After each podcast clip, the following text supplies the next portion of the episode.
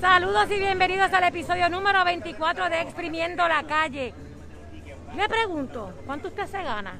Es que me quiero saber cuánto usted se gana, porque hoy precisamente el Senado tuvo que dar a conocer la lista de sus empleados y sus salarios, eso gracias a una demanda que presentó en el Tribunal de San Juan la candidata representante por el Partido Movimiento Victoria Ciudadana, Eva Prados. El tribunal falló a su favor y hoy el Senado se vio en la obligación de abrir al público esos libros donde indican salarios tan jugosos que se ganan algunas personas que, ¿verdad? No podemos decir que todos, pero algunos realmente no han aportado mucho a este país estando ocupando otras posiciones. Además de eso, le vamos a presentar a una candidata del Partido Independentista Puertorriqueño que está corriendo por el distrito de San Juan para el Senado. ¿Qué propone? ¿Por qué se está lanzando? ¿Por qué una persona tan joven que aspira a estar en la legislatura, en el edificio de mármol? Pues todo eso lo vamos a discutir aquí hoy en Exprimiendo la Calle. Y estoy acompañada, como siempre, con mis compañeros Alejandro Santiago, Marino, Marino Cuello. Vamos a imprimir la calle. Selena Nadal. Hola. Y te pregunto, Selena. ¿Qué? ¿Tú te ganas 6.500 al mes, Selena? Definitivamente no. ¿No te ganas 6.500 al mes? Ahora estoy soñando con ser supervisora de, de la cafetería del Capitolio porque ese guisito de 5 mil pesos al mes está bueno pero lo más seguro tiene algún tipo de expertise, algún tipo de preparación. Un barista, así es un barista ah, de, Francia. Ay, de Francia. Yo, yo estudié en la JAI, en una escuela vocacional, artes culinaria, tres años y tengo dos años de hotelería, de administración de hotelería. Ah, pues tú calificas, tú calificas. Yo califico y la posibilidad de que una persona se gane en la industria, esa cantidad de dinero tiene que ser el dueño o uno de los grandes inversionistas. Yo quisiese saber qué es supervisión más allá de cumplir con las medidas de saneamiento, que esos platos salgan bien, que el espacio se mantenga en las condiciones necesarias para atender al público, ¿qué requiere este gerencial dentro de esta cafetería que le sirve a la misma gente? Oye, una cantidad ridícula. y te pregunto, Marilo, ¿cuánto te pagan a ti por conducir un vehículo y llevar este mensajería? Bueno, en, Uber no, no llega, en Uber son 20 pesos el viaje, ¿no? Ah, bueno, pero aquí dice que, dice que el chofer y mensajero del oficial del presidente del Senado se gana 3.800. ¿Cuánto se gana un maestro? ¿Cuánto se gana un maestro? Un maestro empieza en 1.800 pesos en el, en el gobierno, en el gobierno, sí. En 1.800. En 1.800. maestría? Ah, y, y, y, los descuentos. Con maestría empieza en 2.000. y con doctorado, 2.000, 2.500. Ah, pues debe ser que este chofer debe tener un doctorado. Eh, ah, sí. Y, la semana pasada, Físico. y la semana pasada discutíamos que los trabajadores sociales en Puerto Rico no tienen una ley que dé la lucha para tener un sueldo base. Igual que como ocurre con los maestros, tú puedes tener un, ¿verdad? Un, un trabajo social con maestría que no llega a la cantidad que cobra mucha gente de los que están en el Senado o la Cámara. Yo no me explico por qué ustedes están con esto, con esto, porque fíjate, un trabajador de mantenimiento, de mantenimiento, se gana 2.411 dólares. Un empleado de mantenimiento, yo presumo que es que él fue a coger un curso especial de cómo barrer, pasar mapa, limpiar baños y mantener el piso de mármol brilloso. Porque es que no, no, ah, no me hace sentido que una persona, yo y sin menospreciar la labor que realizan porque es importante. Pero estamos, decimos estos comentarios quizás para ponerle perspectiva como un maestro, que es tan importante, porque un maestro, todos pasamos por las manos de muchos maestros a lo largo de la vida para lograr ser aquello, ¿verdad?, que aspiremos a ser. Todas esas personas incluso que, que se convierten en legisladores han estado pasando por la escuela, diferentes escuelas. Y yo quisiera saber cuántos de sus maestros se ganaban lo que se gana un empleado de mantenimiento en el Capitolio, cuando un maestro es tan importante. Cuando bien menciona Alejandro, un trabajador social es tan importante y trascendental en la protección en muchos casos de la niñez, incluso de nuestros viejos y de la solución de muchos problemas sociales que tiene este país. Es ver, no es que se ganes mucho, no es que sea injusto, quizás hay muchas personas que están bien preparadas y capacitadas, es ver la desigualdad que hay en los salarios cuando se trata de puestos políticos y cuando se trata de personas que se han fajado estudiando y realmente están capacitadas, sin embargo se ganan unos míseros sueldos, como pasa en la mayoría de las agencias de gobierno. Mario, cuenta. yo estaba haciendo, cuando vi la noticia, hice un, hice un, rápido ¿verdad? trabajo comparativo con países de nuestra región, eh, países americanos. Eh, esto pone a los senadores de Puerto Rico y legisladores, lo pone en cuarto lugar después de México, eh, Brasil, Colombia, de los mejores pagados. O sea, miren el tamaño de esos países que les acabo de mencionar y Puerto Rico. Más ellos ahora mismo están ganando como si fueran congresistas. Ellos están ganando como si fueran congresistas a nivel federal. Y te voy a decir un, detalle interesante. Desde el 2009, los congresistas en los Estados Unidos tienen los sueldos congelados. So que te, miren dónde estamos. Y le pregunto a la candidata al Senado, ¿usted va para allá para para guisar, ¿eh? ¿Eso es lo que usted quiere? Para nada, ah, para nada. Por eso soy candidata del Partido Independentista Puertorriqueño, precisamente, porque no voy allá con cascos de guisar, sino todo lo contrario, a detener a esa gente que guisa, enriqueciéndose del dinero del pueblo y, y yo creo que además de los salarios exorbitantes, que todavía no los vemos justificados, el problema yo creo que también es una discusión importante tener que los empleados públicos y privados deben tener un salario digno. O sea, la discusión, ¿verdad? No es que se les reduzca el, el salario, el problema es cuando es gente que no está haciendo ¿verdad? un trabajo efectivo y el país entero es testigo de eso, sobre todo cuando hay unos escándalos de empleados fantasmas, de esquemas de corrupción dentro de la legislatura, dentro de la Cámara de Representantes, y luego vemos esa resistencia por parte del gobierno de mostrar esos salarios que son del dinero del pueblo, y entonces esa falta de transparencia es la que preocupa aún más, ¿no? Porque parecería que se están escondiendo más posibles casos de esquemas de empleados fantasmas. Así que tu respuesta no, no voy a ir a guisar, por, supuesto que no. Y ahora yo te pregunto, eh, ¿por qué el PIB? Tú eras una candidata súper joven, eh, ¿por qué optar por uno de los partidos tradicionales y no, por ejemplo, por un movimiento de Victoria Ciudadana que, que tiene también muchas candidaturas jóvenes, que, que se, se siente que la gente lo percibe como como un partido que está apostando a los jóvenes? Y que es de nueva creación. ¿Qué, te hace moverte al PIB? Porque en Victoria Ciudadana también hay gente de todas las ideologías. La candidata Alessandra Lugaro es independentista y así lo ha dicho. Hay personas como Bernardo Márquez, eh, la misma ah, candidata comisionada residente, eh, son estadistas. Eh, ¿Por qué el PIB? Me gusta tu pregunta por muchas razones. Eh, yo, como tú bien dices, ¿verdad? Soy una mujer joven, soy independentista y desde que tengo uso de razón soy independentista y eso es una de mis luchas eh, políticas, pero sobre, sobre, todo sociales principales, ¿no? no solamente porque quiero la independencia como si fuera un fetiche, sino porque sé las herramientas que nos da eh, como país para poder desarrollarnos y salir de este estancamiento en el que estamos. El Partido Independentista es el único proyecto político electoral que, que, que lucha para alcanzar esa independencia, esa soberanía nacional y, no es lo mismo, ¿verdad? Uno ser independentista y que tu proyecto político no se esfuerce en luchar para alcanzar esa independencia. Y yo veo que sí, el Partido Independentista es un proyecto político que además de luchar para alcanzar la independencia, lucha por distintas causas sociales, ¿no? Y así ha sido históricamente reconocido por el pueblo, incluso el trabajo que han hecho los legisladores y las legisladoras del PIB desde la Cámara o el Senado siempre ha sido muy reconocido por el pueblo entero, eh, por el compromiso con la gente, con el compromiso con luchas sociales, ambientales, de la clase trabajadora, de las personas LGBTQ, cuando nadie antes hablaba del tema.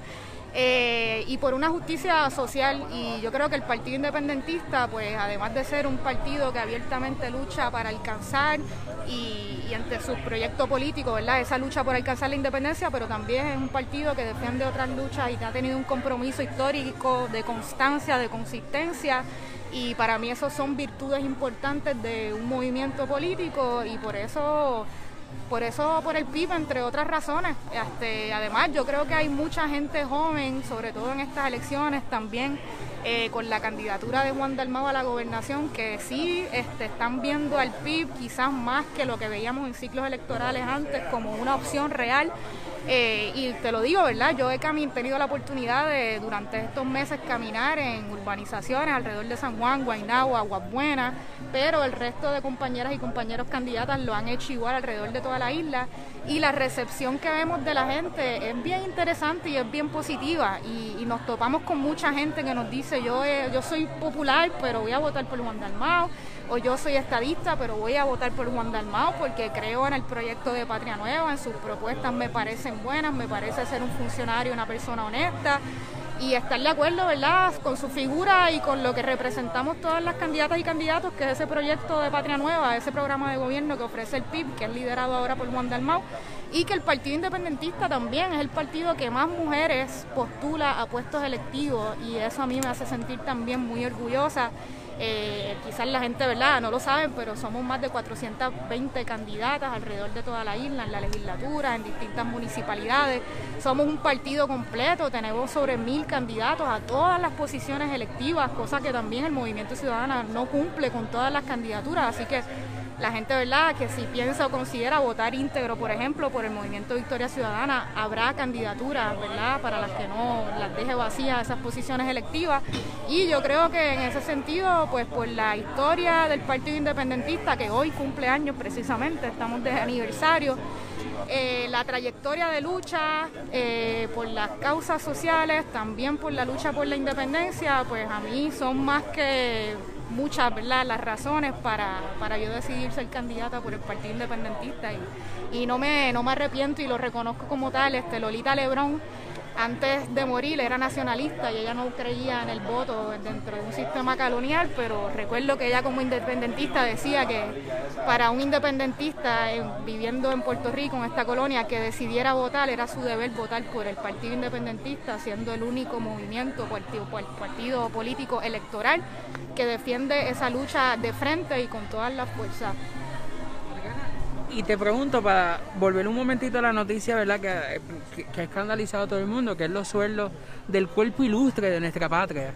Este, eh, quienes trabajan, ¿verdad? Y reconociendo que hay muy buena gente que trabaja dentro de lo que es el Capitolio y que día a día se esfuerza para eh, forjar un nuevo país. No obstante, sabemos que quienes son las caras de estas personas no necesariamente van en esa misma página y le pregunto a Adriana, ¿entiende usted que debemos de regular de alguna manera los sueldos de quienes trabajan allí desde la meritocracia, entiéndase? Que más allá del panismo, el, el amiguismo, que la persona que vayamos a contratar tenga las competencias, porque tampoco vamos a entrar en el discurso clasista de que eh, está mal que cobremos. Ojalá todos podamos aspirar a cobrar 5 mil, 3 mil dólares al año, eh, perdón, al mes. No obstante, que tengamos las competencias para ello. Eh, creo que hay que regularlo porque, por ejemplo, Jay Fonseca en el 2012 le cuestionaba a Melinda Romero cuál era su preparación académica. O sea, y todavía lo podemos seguir cuestionando para ganarse 5.500 dólares en este país donde el nivel de pobreza es bien alto.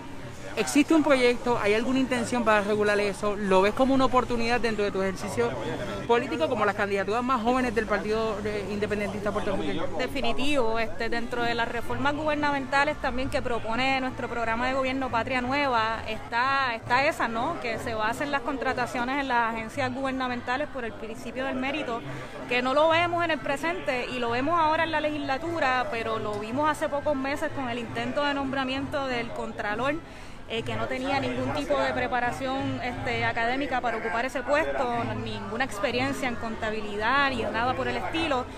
Y, y, verdad a preguntas y a la confrontación específico del representante Denis Márquez en esas vistas públicas él decía bueno no porque es que la constitución lo que requiere es que sepa saber leer y escribir y que sea ciudadano este ¿verdad? estadounidense eh, y él decía, bueno, pues como esos son los requisitos, pues yo cumplo. Y Denis que el representante, le decía, o sea que esos son los requisitos también por ley para ser secretario de salud. ¿Usted podría ser secretario de salud?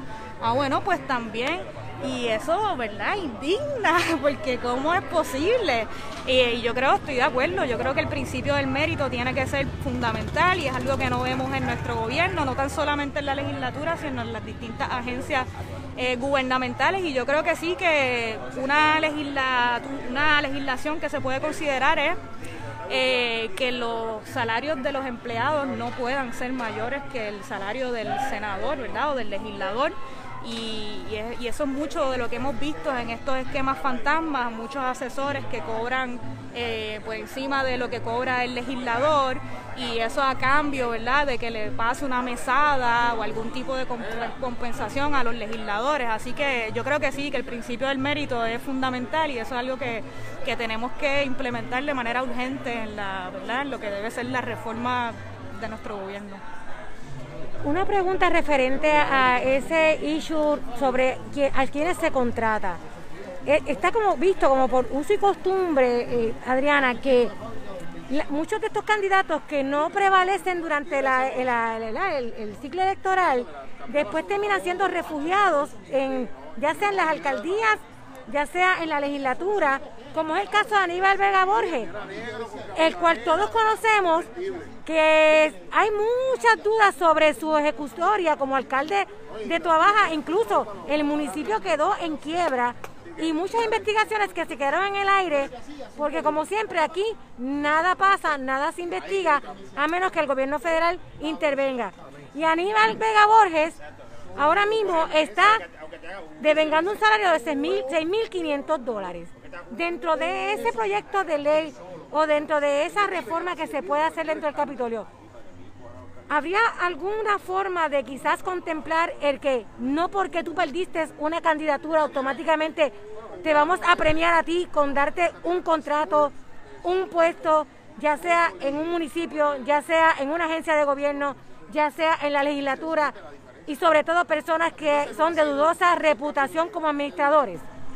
Bueno, eh, es complicado, pero lo podemos resolver yéndonos otra vez al principio del mérito. Si Vega Borges no tenía méritos como, como alcalde, pues no los va a tener como asesor legislativo, así que todo redunda, ¿verdad? Yo creo que en lo mismo, en la falta de méritos de las personas contratadas.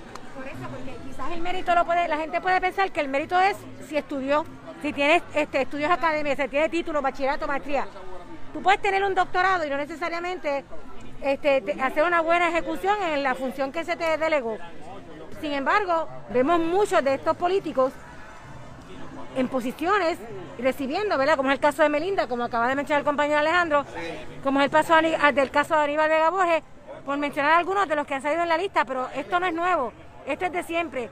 Y yo creo que ya el pueblo está un poco cansado de esta práctica, sobre todo porque sabemos que la mayoría de las personas lo que reciben es un mísero salario y muchas de las personas tienen mucha preparación académica, mucha experiencia y todavía cuando tú ves la, la sesión de, requisitos de empleo, le piden muchos títulos, mucha disposición y le pagan 100, 125, ¿verdad?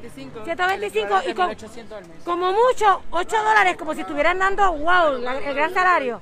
Entonces vemos esta lista de empleados del Capitolio, la cual vuelvo y recalco, no estamos hablando de que no todos tengan los méritos, pero hay una disparidad tan grande entre lo que reciben ellos y lo que recibe un empleado público per se. Porque un de hecho un empleado de mantenimiento de una agencia de gobierno no se gana dos mil y pico de dólares y hace la misma función. Son explotados, no tienen remuneración, son por contrato, no se les paga un plan médico, son explotados día a día a hacer este trabajo, son maltratados por la mayoría de los, y, discriminados. dentro de los espacios, ¿verdad?, de las agencias gubernamentales. Mira, y yo pienso que no existen diferentes maneras de uno poder medir la aportación que uno puede hacer como individuo. Porque si tú me dices, tomando por ejemplo a Melinda Romero, que Melinda Romero es una persona que ha aportado al desarrollo de nuestro país, yo diría, coño, no le paguen 5 mil, paguenle 10 mil. Pero una mujer que lo que simplemente ha hecho es vivir del mantengo del favor político, porque es la hija de uno que presuntamente hace unos años atrás, varias décadas posiblemente, se robó las elecciones, que es lo que se dice que posiblemente ocurra de nuevo. Pero bueno, ojalá eso no ocurra. Entonces uno se cuestiona, el hijo de Pepita, la que vende el Imbel en Yao con el charcopriete en la montaña allá cobraría 5 mil dólares por simplemente eh, eh, eh, trabajar allí. por, ahí es que va la cuestionante. En ese caso, acuérdate que Melinda es una hija talentosa. Claro. Acuérdate que Melinda es una hija talentosa. Yo quería, mencionar, yo quería mencionar algo más al respecto de esto. Yo considero que realmente hay que crear unas tablas, no tanto el mérito, sino unas tablas de sueldo en el gobierno. uniformes, porque yo considero que no tanto por el mérito, sino por la voluntad de servicio social se debe trabajar en el gobierno. O sea, tú puedes ser un genio, Y tú puedes tener las mejores cualificaciones, pero yo, yo, el gobierno de Puerto Rico no te puede pagar a ti lo que se supone que se pague por tus méritos, porque el, el gobierno de Puerto Rico no está para enriquecer a nadie. Eso es lo que yo considero, eso que yo creo. Que no es lo que ocurre. Que no es lo que ocurre, definitivamente, eso no, eso no ocurre. Pero yo, el- el- yo realmente crearía unas tablas de, de, de- de- de sueldo a nivel de todo el gobierno, una uniformidad de sueldo. Sobre esta labor vale esto, esta labor vale esto. Los secretarios todos van a estar en el, en el mismo range. Lo- lo- los secretarios de, me refiero a los secretarios ejecutivos. Todos los gobernadores van a estar en este range. Y, va a haber, y yo considero que debe haber un tope. Porque de la misma forma que a mí no me gusta que, que ningún senador PNP o popular esté ganando este, los 6 mil pesos que ganan o más, pues tampoco me gusta, aunque tiene los méritos, que el, candidato eh, de- de- independentista, el senador el, el esté ganando 6 mil 500 pesos por ser senador. No me gusta. O sea, yo no considero que el, el gobierno de Puerto Rico debe estar pagando 6 mil pesos por tu ser senador, porque literalmente es lo que gana un congresista. Entonces, la labor federal comparada con la labor que nosotros hacemos en Puerto Rico, o sea, como men. O sea, Bueno. y en comparación con otros países, estamos en cuarto, en cuarto lugar de países que mejor pagan a los legisladores. Fíjate, Yo no, yo no considero que se Pues fíjate, a mí no me molestaría que se gane seis mil y pico de dólares si el resultado de su labor legislativa se ve. Por ejemplo, en el caso de Dalmau, ¿verdad? Y no porque tengamos aquí a la candidata por el Partido Independentista Adriana Gutiérrez con nosotros, Dalmau siempre ha sido un, un- senador, un- una, persona, de hecho, de, una persona que ha demostrado ser íntegra, que ha demostrado trabajar, que ha demostrado, como dice, de estas personas que, que, que mandan y van. Lo mismo que estábamos hablando la semana pasada con Vargas Vidot, son personas que realmente trabajan para el pueblo, no para enriquecerse, tienen que cobrar, o sea, todo el mundo que trabaja tiene que cobrar, todo el mundo tiene que pagar sus deudas, no estamos hablando de eso. Estamos hablando que si a ti se te paga un buen salario, se ve el resultado de tu gestión. El problema es eso. El problema es cuando no se ve el resultado de tu gestión, cuando lo que te dedicas es durante el cuatrienio a politiquear puramente y no hay ninguna pieza legislativa donde tú digas que realmente hay un resultado. Así que, no te- ok, aquí continuamos. Es que, mira, fíjate, fíjate lo que dice uno, uno de los, uno de los que nos está, Ariel Agosto, coincide un poco contigo, lo quiero mencionar, y él dice que los sueldos son discrecionales, que lo que hace falta es un plan de escala salarial uniforme, que no sabe qué hacen en la Oficina de Recursos Humanos del Capitolio. Así que un poco coincide contigo en que hay que establecer unas escalas salariales. ¿Ibas a comentar algo, Adriana? Por eso yo digo que tenemos que ser cuidadosos con la discusión porque desde el Partido Independentista, yo como candidata al Senado, ¿verdad? Yo no, yo no creo que la solución deba ser vamos a reducir los salarios de los empleados públicos. Yo creo que debe ser mejorar el salario del resto de las personas que trabajan en el país, del resto de los empleados públicos, de los maestros, es parte de las propuestas de, Patria Nueva también, ponerle un salario base fijo de, que empiecen en 3 mil eh, y así con nuestros demás funcionarios o empleados privados o públicos. O sea, este tipo de controversia no nos puede llevar a nosotros a decir, "Ah, hay que reducir el salario de nuestros empleados públicos, porque el problema es que estos empleados cobran injustificadamente porque por la falta de transparencia no sabemos ni cuáles son sus labores en estas posiciones dentro de la legislatura como asesores. Eh, y entonces, ¿verdad? Yo creo que esa debe ser la discusión, esa falta de transparencia y sobre todo hace poco en un programa me preguntaban, Adriana, ¿y tú crees que es que, porque es algo de la conducta individual de nosotros en Puerto Rico, ¿tú crees que hay algo que somos, eh, hay falta de una honestidad, nos, este, nos inclinamos a la corrupción y yo no puedo estar de acuerdo con eso porque curiosamente también lo que hay que reevaluar son estas dos instituciones políticas, el Partido Nuevo Progresista y el Partido Popular Democrático, quienes han estado en estas posiciones de, de poder y que han sido, tanto los rojos como azules, en distintas ocasiones, eh, convictos o acusados de actos de corrupción y entre otras cosas. Del Partido Independentista, de los 76 años que cumple hoy el Partido Independentista, de los años que lleva ocupando eh, posiciones electivas dentro de la legislatura o en otras ramas del gobierno, nunca ha habido un señalamiento de corrupción o irregularidades o de llamados del Contralor Electoral ni nada por el estilo. Así que más que es que hay un problema social de corrupción entre las personas y los individuos, me parece que es una forma de pasarle la manita a estos dos partidos que son los que tienen unos problemas de corrupción institucionales y que es evidente. Así que eh, eh, me, ¿verdad? Creo, quiero reiterar en que tenemos que ser cuidadosos en que la discusión no sea vamos a reducirle el salario a los empleados públicos porque aspiramos a todo lo contrario. definitivamente yo no estoy hablando de reducir el, salario, estoy hablando de que, claro, cuando hablamos de uniformidad, estamos hablando de que sí, hay algunos, hay algunos puestos que van a tener que bajar de la nube que están. Como lo que ganaba aquel ejemplo. Eh, por ejemplo, exactamente. Y eso es bajar el, eso, es bajar el sueldo de un empleado público. Estamos de acuerdo. Y también considero que también hay que ah, se sube en esa uniformidad se subirían sueldos, que sería lo que yo veo como mayor, serían los mayores los casos. lo que yo estoy sigo insistiendo, nosotros en comparación con, países independientes, estamos en cuarto lugar de, mejor paga. A, gente que, oye, mira cómo estamos hay que ver también este tipo de puestazo con sueldazo donde ni siquiera existe una descripción de cuál es el, de cuál es el trabajo que se está realizando. O personas que ganan 8 mil dólares al mes por darle forwards a emails, como vimos en, en las vistas públicas cuando pasó el revolú de las pruebas de COVID. O sea, eh, yo estoy de acuerdo con en esto. Si la, si, el, si la persona me está haciendo un buen trabajo, si me representa, si representa a la comunidad, al pueblo, si se nota que se está haciendo un trabajo tangible y palpable con un beneficio real para el pueblo, pues mira, que se sigan ganando los 6 mil dólares, pero estamos hablando de gente que gana por encima de los mismos legisladores, que a veces no se sabe ni qué hacen, o que tienes oficinas donde tienen cuatro personas con la misma descripción, ganando miles y miles de dólares al mes, eso me parece completamente innecesario y para ir a tono con tu propuesta, eliminando esas posiciones que sobran, que redundan, que, realmente no están haciendo ahí nada, también es otra forma en la que podemos reducir costos y poder emplearlos a las cosas que sí verdaderamente hacen falta en este país. Lo que pasa es que hay que tener en, que consideración que lo de evaluar la labor de un político es subjetivo. A menos que creamos, que creemos un sistema de evaluación de, labores como hacen en la empresa privada y también lo hacen en algunas áreas de, la empresa pública, ¿verdad? donde te evalúan tus labores realizadas y entonces se ve el resultado de lo que tú has hecho.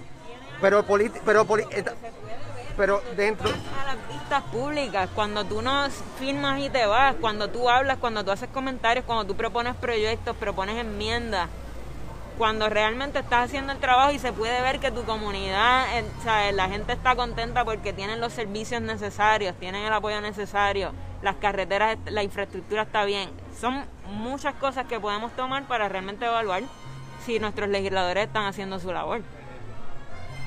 Bueno, este tema realmente es un tema que tiene mucho, ¿verdad? Da mucho de qué hablar y piqui se extiende. La realidad es que sabemos que no lo vamos a solucionar ahora mismo, pero sí, ah, si hay mucha buena voluntad, si hay muchos este, buenos, ¿verdad? Candidatos, tenemos la oportunidad el 3 de noviembre de hacer una diferencia y precisamente por eso es que nosotros nos estamos dedicando a entrevistar a estos candidatos nuevos, jóvenes, porque la candidata que tenemos aquí, mire, ella es bien jovencita. Ella unas penas tiene 31 años, ¿verdad? 31 años. Bueno, para mí, para mí, ¿verdad? ¿verdad? Yo le, deja aclarar, comparando conmigo, es bien jovencita, quizás con los demás, pues es contemporánea. Precisamente te quería preguntar, ¿verdad? Siendo tan joven, ¿qué es lo que te lleva a ti a querer meterte en las, en las entrañas de este monstruo que es la política partidista?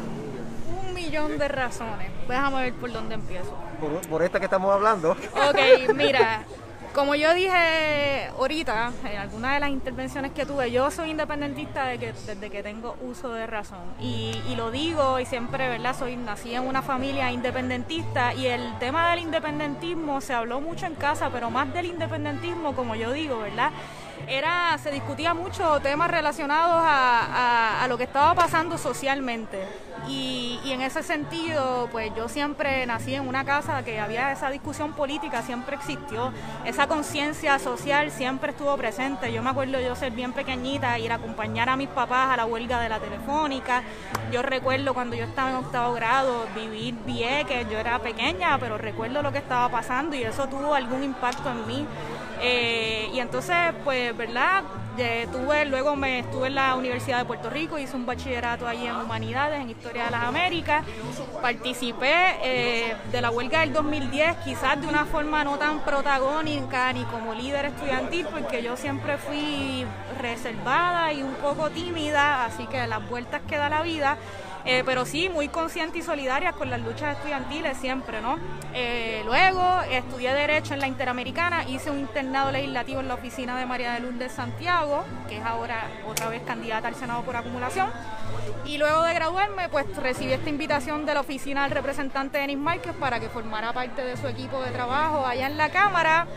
Y entonces todas esas experiencias de vida y lo que pasó en este cuatrienio que ha sido tan duro para, para el país, ¿no? Eh, por fenómenos atmosféricos como Irma, como María, eh, por los terremotos, por la pandemia del COVID, eh, por el verano del 2019, pues fue un cuatrienio muy convulso y difícil, pero yo creo que es un contexto histórico que estamos viviendo que puede ser muy determinante te pregunto, eh, el domingo eh, la plataforma, una plataforma de la comunidad LGBT, una plataforma de transformismo muy importante en Puerto Rico, eh, transmitió en vivo por medio de Facebook Live las propuestas de las candidaturas y cómo ellos quieren manejar las propuestas principalmente del colectivo LGBT. Porque una cosa sí hemos visto, yo estoy claro que hay, hay, hay candidatos dentro de las seis candidaturas que están muy claros y claras de cuáles son sus agendas, no obstante los medios de comunicación han manejado los asuntos de la comunidad LGBT con la perspectiva de género. Y el asunto de la perspectiva de género no es único y exclusivo de la comunidad LGBT, y lo digo como miembro del colectivo LGBT y que siempre ha dado la lucha por este espacio. La pregunta, muchos seguidores del colectivo LGBT quizás se quedaron con las ganas de escuchar las propuestas de Dalma pues por la interrupción que tuvo eh, por medio del Facebook Live. Eh, te pregunto, ¿cuáles son las propuestas que pudiese tener ya sea el PIB o Adriana desde su, desde su carácter personal como persona joven que aspira y que aporta a, diario a la lucha de la a favor de la equidad. Este, me la pusiste difícil porque empezaste cancelándome lo de la perspectiva de género y tengo que tocar la perspectiva de género, perdóname, Selena. No es cancelando ni invalidando, yo reconozco que es importante, sino que no es un asunto único y exclusivo del colectivo LGBT, que es como los medios han querido no tocar las propuestas per se, por ejemplo, de las comunidades LGBT. Es que, es que yo pienso que, ¿verdad? tienes un buen punto, pero pienso que la propuesta de la perspectiva de género, o sea, el Partido Independentista busca alcanzar o verdad hacer todos los esfuerzos posibles para conseguir esa equidad en nuestra sociedad que se refleja de muchas maneras con la, comunidad LGBT, con los negros, con las negras, con las comunidades de, de, menos capacidad económica, entre otras, ¿verdad? Y pero esa educación con perspectiva de género que es muy necesaria porque es importante romper con esos roles que siguen perpetuando esas faltas de equidad y que se traducen con violencia de distintas formas, como son los asesinatos de mujeres trans, feminicidios eh, y demás, ¿verdad? Y, y, demás cosas que estamos viviendo. En el partido, del, en el programa de partido, además de, esa, ¿verdad? Este, además de esa propuesta de la importancia de la equidad de género en nuestro currículo eh, del Departamento de Educación Público, pero también nosotros insistimos en que debería fomentarse a nivel de escuelas privadas también. Eh, por ejemplo, te puedo decir, en el programa de salud, nosotras una de las propuestas es el programa de salud eh, universal con pagador único. De hecho, fue un proyecto que yo trabajé de cerca desde la oficina de Benimar, que es una propuesta histórica del partido pero por primera vez, este, desde que se propuso, eh, desde hace muchas décadas por el Partido Independentista, se presentó en un proyecto de ley. Y ese proyecto de ley, por ejemplo, incluye, o ese plan, ese seguro nacional de salud que nosotros proponemos, incluye áreas específicas para atender las necesidades de la comunidad LGBTQ, como por ejemplo que esa cubierta básica incluya el tratamiento hormonal para las personas trans, para que puedan adquirir ¿verdad? estos tratamientos que usualmente o, o lamentablemente vemos que por la falta de acceso eh, pues no reciben estos tratamientos o tienen que buscárselo por bajo el radar. La intención es llevarlo a nivel de un proyecto de ley porque ahora tenemos recientemente una carta, eh, una orden a mí, una carta, me parece olvidada y el concepto, una carta que se puede derogar en cualquier momento, eh, que, establece que la ACE, la aseguradora, pueda darle tratamiento a las mujeres de identidad trans, pero excluyó a los hombres de identidades trans. ¿Entiendes tú que dentro del programa de salud que propone el partido independentista puertorriqueño, pueden mirarlo a nivel de una legislación eh, eh, como un proyecto de ley. Plan Nacional de Salud que nosotros proponemos es hoy un proyecto de ley. Es el proyecto de la Cámara 1253. Se presentó en el 2017 poco antes del paso de los huracanes Irma y María, por lo que la discusión no voló mucho en el país y, verdad, tampoco porque suele pasar con la legislación que, que radican o presentan los partidos como el PIB, que yo no le quiero decir minoría, de oposición, vamos a llamarle de oposición. Eh, y sí, definitivo, eso es una manera, ¿verdad? Eso es una de las propuestas que nosotros tenemos de manera específica y ese plan, ese seguro nacional de salud incluye una cubierta básica y esa cubierta básica que se propone incluye el tratamiento de hormonas para personas de la, ¿verdad? de trans y de la comunidad LGBT. Eso, ¿verdad? Como un ejemplo, pero nosotros defendemos la equidad y, los derechos humanos y civiles y el acceso a una vida digna para todos, para todos, para todas y para todos, ¿no? Y yo creo que eso también, pues, pues ahí está incluido, por supuesto, que la comunidad LGBT. El, el, el, PIB siempre ha estado como a la vanguardia en estos temas. Desde hace muchísimos años, desde el PIB se ha propuesto un enfoque salubrista al problema de la drogadicción. Eh, siempre en, cuanto a estos temas, el, PIB siempre ha estado adelante en cuanto a estos temas y a otros.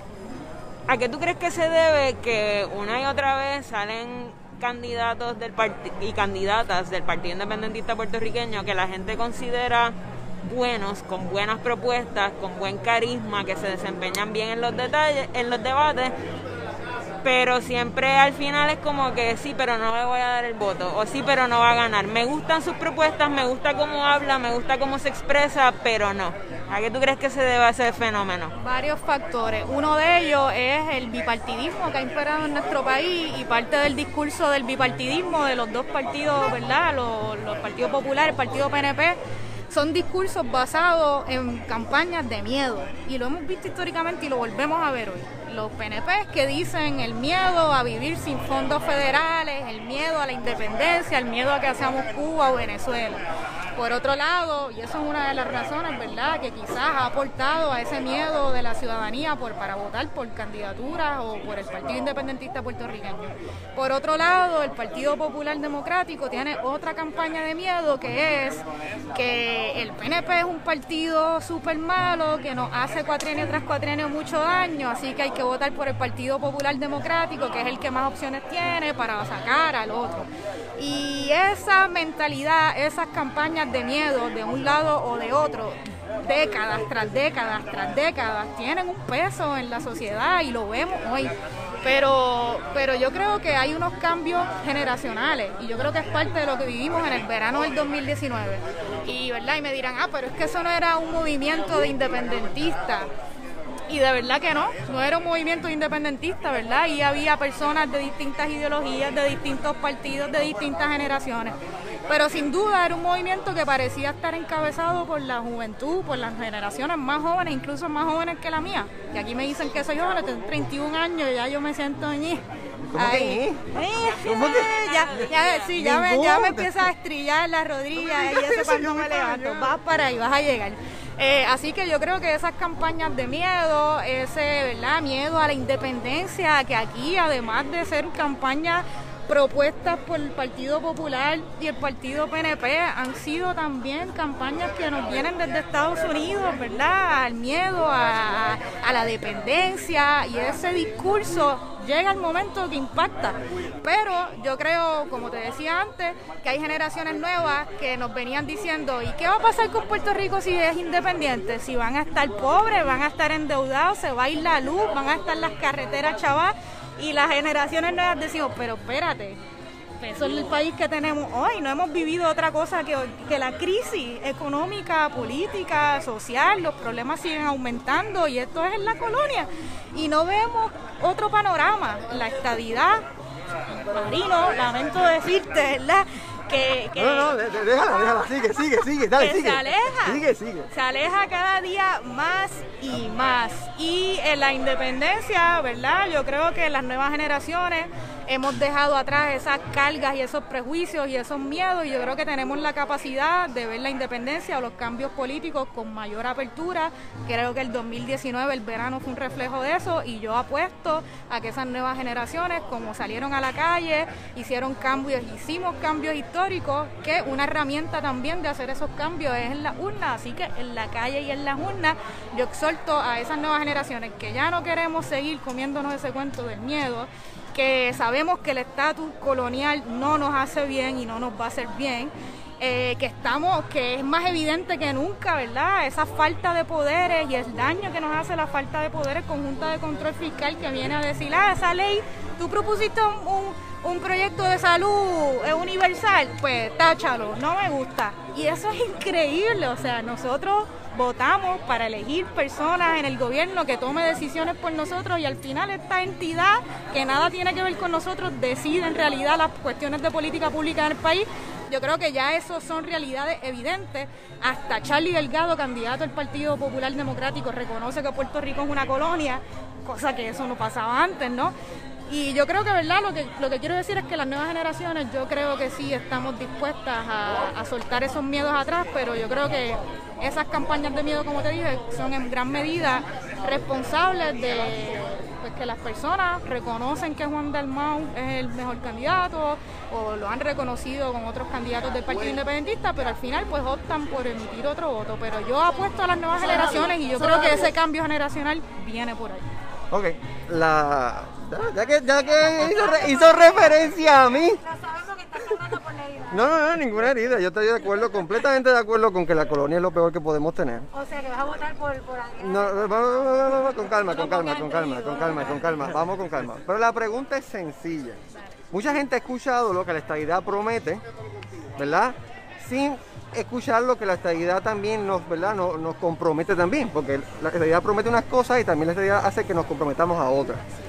Pero muy poca gente ha escuchado, y por eso es que hay más estadistas ahora que independentistas, y eso es algo que tú no puedes negar, ni yo lo puedo negar, ni nadie lo puede negar.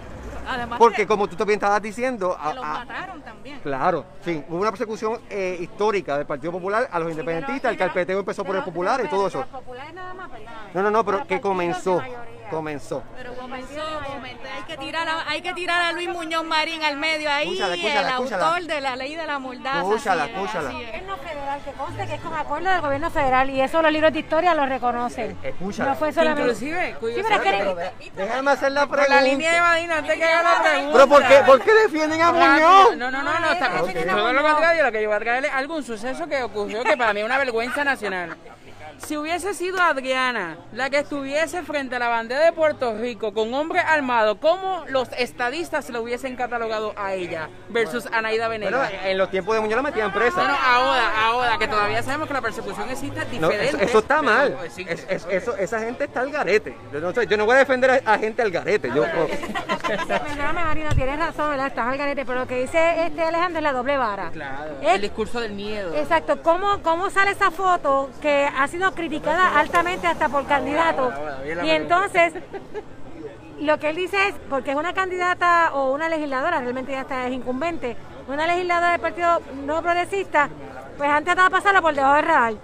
Si llega a ser algún otro candidato, tanto del Partido Independentista como de Victoria Ciudadana, eso todavía estuviera haciendo comidilla del día. No se estuviera ni discutiendo lo de los salarios del Capitolio. Debería hacerlo A para ver eso- qué pasa. a eso es lo que estamos hablando. pero la, la- ok, La pregunta, La pregunta, a si me, si permiten aquí. La pregunta, la pregunta. ¿Qué promete, qué, qué promete la independencia a los puertorriqueños? La independencia es que fa- la, No es fácil, no es te fácil. la contesto no de la fácil. manera más sencilla. ¿Qué promete la independencia por Puerto Rico? Ah. La falta de dependencia. Esa es la promesa. O sea, ¿a qué? ¿Por qué? Es que a mí Pero- me parece pero- absurdo que la gente tenga que explicarse cómo la independencia es algo positivo para una nación. Pero óyeme, está, está el banco, está el banco mundial, está el banco mundial y hay un, un montón de países dependientes del banco mundial y de y, y- Y y- otros y- instrumentos supranacionales. Exactamente, eso que, que la, la- conseguir esa independencia, que no dependemos de nadie, eso ¿Por qué es no también un poco... cambiando la voz? ¿Por qué no ridiculiza cambiando la No, voz? no estoy Ok, mira, espérate, ok. Te quiero ver. Vamos a dejar que, que Adriana Ah, Me interesa escuchar escuchar, más puede abundar a la pregunta. Mira, yo, yo, yo digo por este, la falta de dependencia, yo creo que nosotros tenemos que yo como independentista, como persona que quiere que Puerto Rico sea una nación libre, más allá de la cosa nacional, cultural, patriótica, que también es parte, porque es parte de lo que somos como sociedad y para mí que todos aquí nos enorgullece ser boricuas, latinoamericanos, caribeños y son cosas que no queremos Que no- dejar de ser. Y que no vamos a perder por la estadía tampoco. Bueno, Eh, pregúntale a los hawaianos y, la, y, las y las campañas Eh, eh, de asimilación allí. Pero eso, fue- eso fue a principios de siglo. Eso fue a principios de siglo y siguen bailando hula hoop, siguen eh, eh, eh, hula hoop. Ok, próxima pregunta. Mira, yo creo, yo lo que quiero es que, que en Puerto Rico, yo, yo no estoy diciendo que es la panacea, yo no estoy diciendo que la independencia sea una varita mágica que va a resolver aquí nuestros problemas de forma absoluta.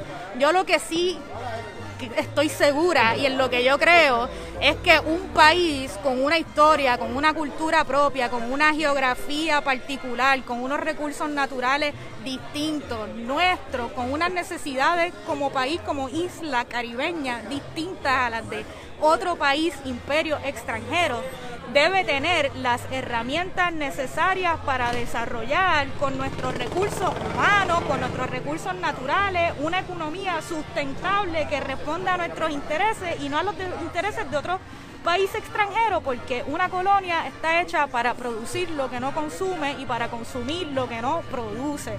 Y eso nos mantiene en esta situación que no vamos para ninguna parte, que tenemos falta de poderes, primero en el Congreso, el Congreso tiene poderes plenarios sobre Puerto Rico y ahora lo vemos más evidente con una Junta de Control Fiscal compuesta por siete personas, ni tú, ni yo, ni ninguna aquí en esta mesa votamos por esas personas que componen la Junta de Control Fiscal. Y esa entidad no viene a administrar, no viene aquí a acabar con la corrupción, ni a ver cómo se gastan los chavos, esa entidad viene a decidir sobre nuestras políticas públicas, qué hacemos con nuestro sistema de salud, qué hacemos con nuestro sistema de educación, si hay que cerrar 300 escuelas y la Junta dice que hay que cerrarlo, traen a cualquiera persona de, de, de Estados Unidos a cerrar escuelas, si se dice que hay que aprobar reformas laborales para lacerar derechos adquiridos de la clase trabajadora, vienen y se hacen, y así un montón de otros ejemplos. Así que, ¿qué es lo que la independencia promete? Herramientas para decidir como pueblo, como lo que somos, como una nación, gústele a quien le guste, ni mejor ni peor que otra, estar en igualdad de condiciones. Yo no quiero, yo no soy enemiga de Estados Unidos. Yo sé que Puerto Rico y Estados Unidos tienen que tener relaciones positivas. Si hay más puertorriqueñas y puertorriqueñas viviendo en Estados Unidos que en Puerto Rico, ¿cuántos de nosotros no tenemos amistades, familias que se han tenido que ir a vivir a los Estados Unidos? Yo sé que esa relación tiene que ser amistosa, pero tiene que ser una relación de tú a tú. No puede ser Estados Unidos acá y mandan y hacen con nuestro país lo que les dé la gana, saquearlo y exprimirlo y ahora dejarnos con una deuda ilegal y legítima posiblemente en gran parte por personas, Por funcionarios públicos que, que adquirieron deudas ilegales. Y nosotros no tenemos la capacidad ni hacer ni auditorías políticas ni tener procesos de quiebra. Y estamos sujetos a los poderes plenarios de un país extranjero. Y eso a mí no me cabe en la cabeza. ¿Se puede hacer un mejor Puerto Rico desde la colonia, empezando a trabajar ahora y con la Junta, o la independencia tiene que llegar primero, o se, se tiene que resolver el estatus primero, o, o- o podemos empezar a trabajar? Yo creo que siempre está- estamos trabajando. Desde hace tiempo hay mucha gente trabajando para mejorar las condiciones de, de vida en este país. Hay mucha gente dando luchas laborales, ambientales a lo largo y ancho de nuestra isla que han logrado conseguir adelantar, causas. Pero yo creo que podemos empezar a mejorar. Debemos hacerlo, es nuestro deber. Si no, yo no fuera candidata al Senado porque va, va a existir esa Junta de Control Fiscal posiblemente. Pero sí, yo creo que la independencia es necesaria. Es necesaria si nosotros queremos desarrollarnos como país y tener los, los poderes para hacerlo y las facultades que no tenemos. Yo creo que es necesaria, pero podemos empezar y lo hacemos día a día, tratar de transformar el país desde los espacios que podamos.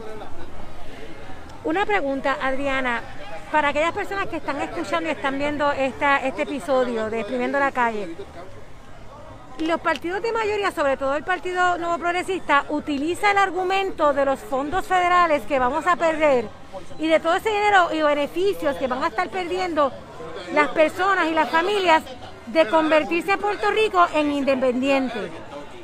¿Cómo tú le explicas en arroz y habichuela a esa gente? ¿Verdad? Porque para poder convencerlos ustedes, el Partido Independiente Puertorriqueño, de que opten por ustedes y que la independencia no va a significar que vamos a estar en la pobreza absoluta. Digo, ya somos pobres, realmente somos pobres y el 58% de nuestros niños viven bajo el nivel de pobreza. y somos pobres con fondos federales, pero vemos el argumento, incluso en la campaña política ahora mismo, incluso los billboards de la comisionada residente, lo único que habla en estos momentos es de cuántos fondos federales ha traído al país, porque ella sabe que al son del, del dinero, mucha gente se mueve por temor. ¿Cómo ustedes van a convencer a las personas de que no van a empobrecer más de lo que están si optan por votar por ustedes y por la independencia en el caso eventual, ¿verdad?, de que se trabaje eh, la solución del estatus. Pues, pues mira, eh, primero que los fondos federales nosotros no sabemos ni, ni a dónde van, o sea, muchas veces esos fondos federales la gente los gasta en, en compañías o empresas que se los vuelven a, se los vuelven a llevar hacia Estados Unidos y no se quedan generando, formando parte del desarrollo económico de nuestro país. Eh, así que eso por un lado. En otro lado, pues parte primero que la independencia no vendría de un día hacia otro, eso eh, no puede pasar, ¿verdad? No tenemos la capacidad para hacerlo y parte de ese proceso de transición que se debe negociar con el Congreso de los Estados Unidos en su momento, ¿no? Esperemos que más pronto que tarde, conllevaría qué estaría pasando durante ese, este proceso de transición con los fondos federales, que son derechos que adquiridos por nuestra ciudad, por nuestra población, ¿no? Eh, y segundo, que nosotros podríamos tener las herramientas para desarrollar una economía que no tenemos, porque aquí no existe tal cosa como una economía. No hay economía de Puerto Rico, no se genera. Así que pudiendo generar esa economía, vamos a tener el dinero en nuestro país para mejorar las condiciones de vida. Y, eso es parte de la pobreza en Puerto Rico, no solamente el cheque federal, sino la calidad de vida en Puerto Rico, el acceso y los servicios de salud, de educación.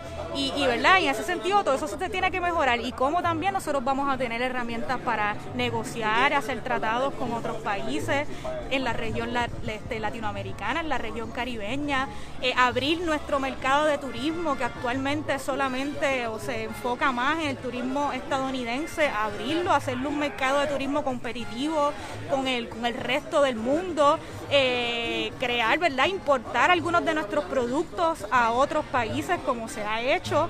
Eh, ¿Qué más te puedo decir?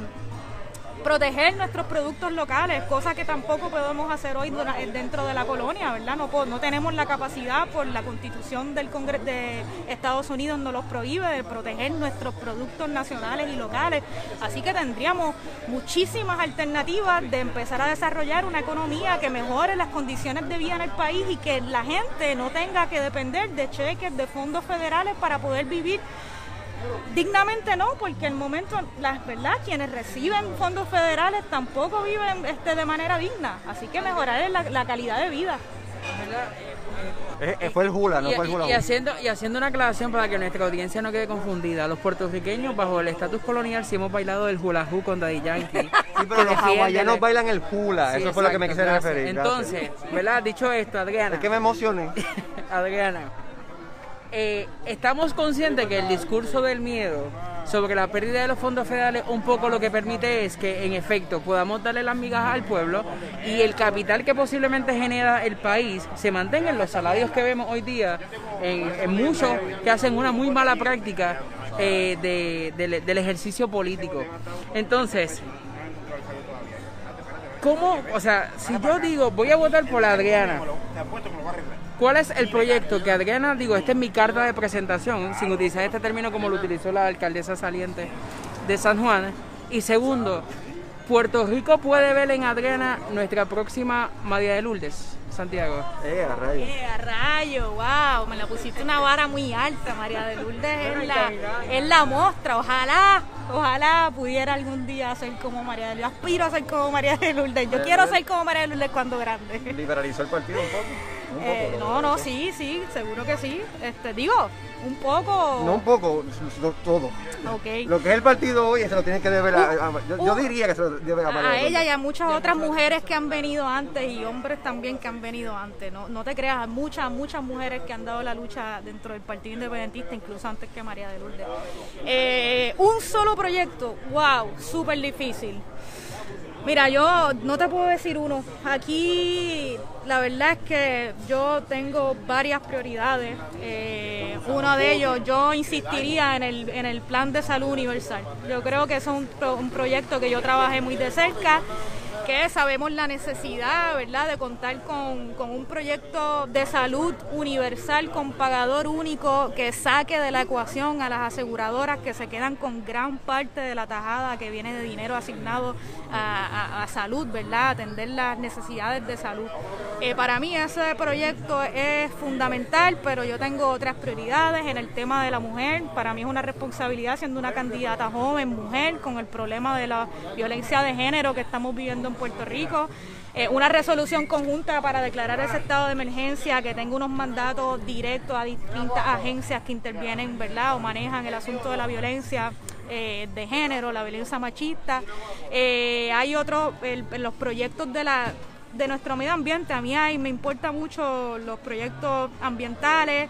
Eh, tenemos un proyecto, parte de nuestro programa, que a mí me gustaría mucho impulsar también, este, de ser electa, ¿verdad?, como senadora por el Distrito de San Juan, que es un proyecto para crear eh, una oficina comunitaria, eh, ¿cómo se llama?, de atención de anteproyectos, evaluación de anteproyectos. Usualmente vemos, hemos tenido, eh, ¿verdad?, hemos pasado por algunas situaciones como la aprobación del reglamento conjunto por la Junta de Planificación, eh, que marca, que cambia los mapas de calificación poniendo en riesgo reservas naturales, bosques, acuíferos y lo vemos, por ejemplo, en el depósito de cenizas en Peñuela. Esa oficina, ¿verdad?, tiene el derecho o el mandato de cada vez que hay un proyecto eh, o un desarrollo que vaya a impactar alguna comunidad en particular, se- quizás la calidad del aire en cuestiones de salud, como serían las comunidades de Peñuela este, cerca de los depósitos de ceniza, que antes de legislarse, de aprobarse proyectos de desarrollo, se tenga el deber de co- de contar con la opinión de la comunidad que se va a ver afectada porque es parte de lo que vemos la parte la falta de participación comunitaria en la toma de decisiones en en específico en el tema ambiental. Así que eso es un proyecto que a mí me interesa mucho y yo creo que es muy pertinente cuando vemos que se está eh, liberalizando verdad las construcciones con la excusa de desarrollo económico en áreas de protección agrícola o, verdad que tenga un impacto ambiental. Así que esa forma de fomentar o garantizar la participación comunitaria en estos proyectos que los afectan de forma directa para mí eso es un proyecto que me gusta mucho. Y así y así otros no yo también mi candidatura presenta la voluntad. Aquí en Puerto Rico hay, hay muchas leyes que no se ejecutan por falta de voluntad de las personas que tienen la capacidad de materializar verdad esa política pública.